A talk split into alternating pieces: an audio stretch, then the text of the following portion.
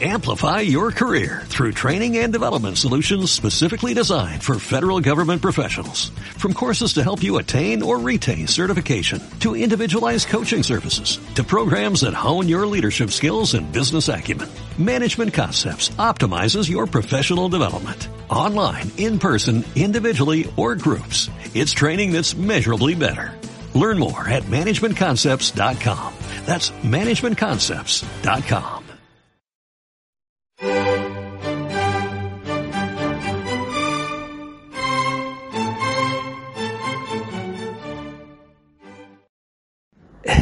Bueno, pues seguimos con los evangelios gnósticos y ya veréis lo importante y lo bonito que es cuando entremos en el texto auténtico. Porque ahora estamos siguiendo un poquito, pues, enseñanzas como las de Antonio Piñero, que es un señor muy sabio, catedrático emérito de la Universidad Complutense, donde yo estudié también. Ya me gustaría preguntar a Francisco Javier eh, Martínez Fernández, el, el arzobispo de Córdoba, que es un experto también en cuestiones de de teología y bueno pues eh, todos los fundamentos hebraicos y las lenguas estas primitivas y demás. Este es un sabio que, que, nos aclararía muchas cosas pero claro como es de la iglesia católica pues probablemente no nos hablaría bien de los evangelios gnósticos o perdón del, sí gnósticos de los apócrifos. Fijaos bien que los evangelios se supone que son del Nuevo Testamento. El Nuevo Testamento se venden mm, más de 30 millones de ejemplares al año Ya me gustaría a mí vender el funcionario del emperador por más o menos eso. O, el otro lado, alguna de mis obritas. Bueno, pues la inmensa mayoría de los compradores eh, lo hacen porque es que los evangelios son muy atractivos. No solamente lo hacen por cuestiones de religiosidad, sino también por conocer la historia. Ya sabéis que Mateo, Marcos, Lucas y Juan, en realidad, eh, bueno, pues son nombres que se pueden considerar anónimos como Kirill Brighton y Amador García Carrasco. Perdón. Bueno, recibieron esos nombres antes de la mitad del siglo II. Fijaos que, por ejemplo, el Evangelio de Judas se supone que es un texto gnóstico del siglo II que fue descubierto en 1978, o sea, hace nada. Ahora está en el Museo Copto de El Cairo. Qué bonito lo de los coptos, ya hablaremos. Bueno, pues entonces eh, se corrió la noticia del siglo II de que Mateo y Juan pues eran uno de los doce apóstoles de, eran dos de los doce apóstoles de Jesús. Marcos había sido acompañante de Pedro y Lucas, pues de Pablo. A Lucas le llaman el doctor Lucas, el de los Hechos de los Apóstoles, porque era médico. Bueno, se suponía que los autores de los evangelios pues habían estado en contacto directo con Jesús, habían tenido contacto indirecto con él, pero muy cercano. Eh, ¿A través de quién? Pues de Pedro o a través de Pablo, que Pablo no fue el discípulo de Jesús, pero se convirtió cuando, ya os acordáis, en el camino de Damasco, vio una luz muy potente y se cayó del caballo. Esto de caerse del caballo ha quedado después como eh, una especie de ritual de referencia en la literatura. Te has caído del caballo, muchacho, has tenido una revelación. Los evangelios no fueron escritos en arameo. Yo tengo un libro que se llama eh, Biblia greca en latina Novi Testamenti. Entonces, los evangelios fueron escritos en griego, en griego. Porque el arameo era, creemos, la lengua materna de Jesús. Teníamos que preguntar a JJ Benítez sabe mucho de esto con todos sus caballos. Es probable que tras la muerte de Jesús, pues algunos grupos de creyentes, sobre todo de Galilea, de Jerusalén, tenéis que mirar los mapas. Los mapas son una maravilla. Veis que, por ejemplo, la zona del, de, de, donde estuvo Jesucristo, al lado del Tiberíades, de Nazaret, pensaban que era de Nazaret, no, era de Belén.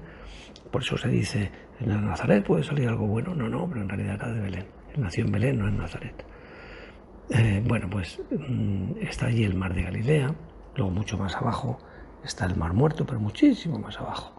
Después de la zona de Perea, donde estaban, bueno, ya sabéis algunas de las cosas que pasaron con Herodes y todo esto. Y está eh, lo que se llamaba la, la Decápolis, porque había diez grandes ciudades, Matunta, Gadara, Filadelfia. Filadelfia era una ciudad de allí que después se copió en Estados Unidos. Luego un poquito más arriba, Bethsaida, en los altos del Golán, eh, está cerca de, de Bethsaida. Bueno, pues se escribieron, como te digo, en, griego y eh, se transcribieron en arameo o al arameo, en hojas de papiro, sentencias y milagros del maestro, pero quizá como notas utilizadas por los eh, que querían extender la fe. ¿La fe en quién? Pues en, el Mesías. El Mesías que ya recordáis había resucitado. Todo este material se tradujo al griego antes de que pasaran 30 años, que probablemente mmm, la muerte acaeció en abril del año 30.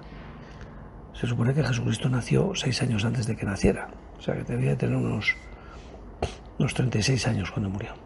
La traducción se debió al interés de los seguidores de Jesús, que eran judíos, pero también de, la, de, de, lo que se llamó después a lo largo de la historia la diáspora, es decir, los judíos de fuera de Palestina, que pensaron que algunos paganos, es una cosa un poco extraña, esto es una tesis de Piñero precisamente, que debían participar de la salvación traída por el Mesías. No estoy tan seguro de esto, porque yo creo que ellos no creían en el Mesías. Mm, algunos creían en Isaías, que decía, traerán a todos vuestros hermanos de todas las naciones y, y los ofrecerán como un presente al Señor todos los hermanos de todas las naciones. Que de ahí viene, por ejemplo, la fraternidad universal, eh, muy preconizada por el libro de Durantia. Traerán a todos los hermanos de todas las naciones y los ofrecerán como un presente al Señor. Hay una actividad ahora que se llama Agora 2.0 que trata precisamente de lo que un señor muy sabio llamaba la unidad trascendente de las religiones. Se llamaba Friedrich Schwann. Y este es un, un, libro que está en una colección que se llama Sofía Perennis, qué cosa más bonita, de de Orañeta, editor. Pero no solamente de las religiones, sino también de la espiritualidad. Pero bueno, no nos, no nos desviemos. Entonces, los judíos de la diáspora eh, fueron también, eh, porque hablaban griego, que era la lengua de comercio y cultura del Mediterráneo Oriental desde la época de Alejandro Magno, pues los receptores de estos evangelios. Nos hemos desviado un poquito de los apócrifos, pero ahora mm, vamos en el siguiente eh, audio a hablar de ellos. De nuevo.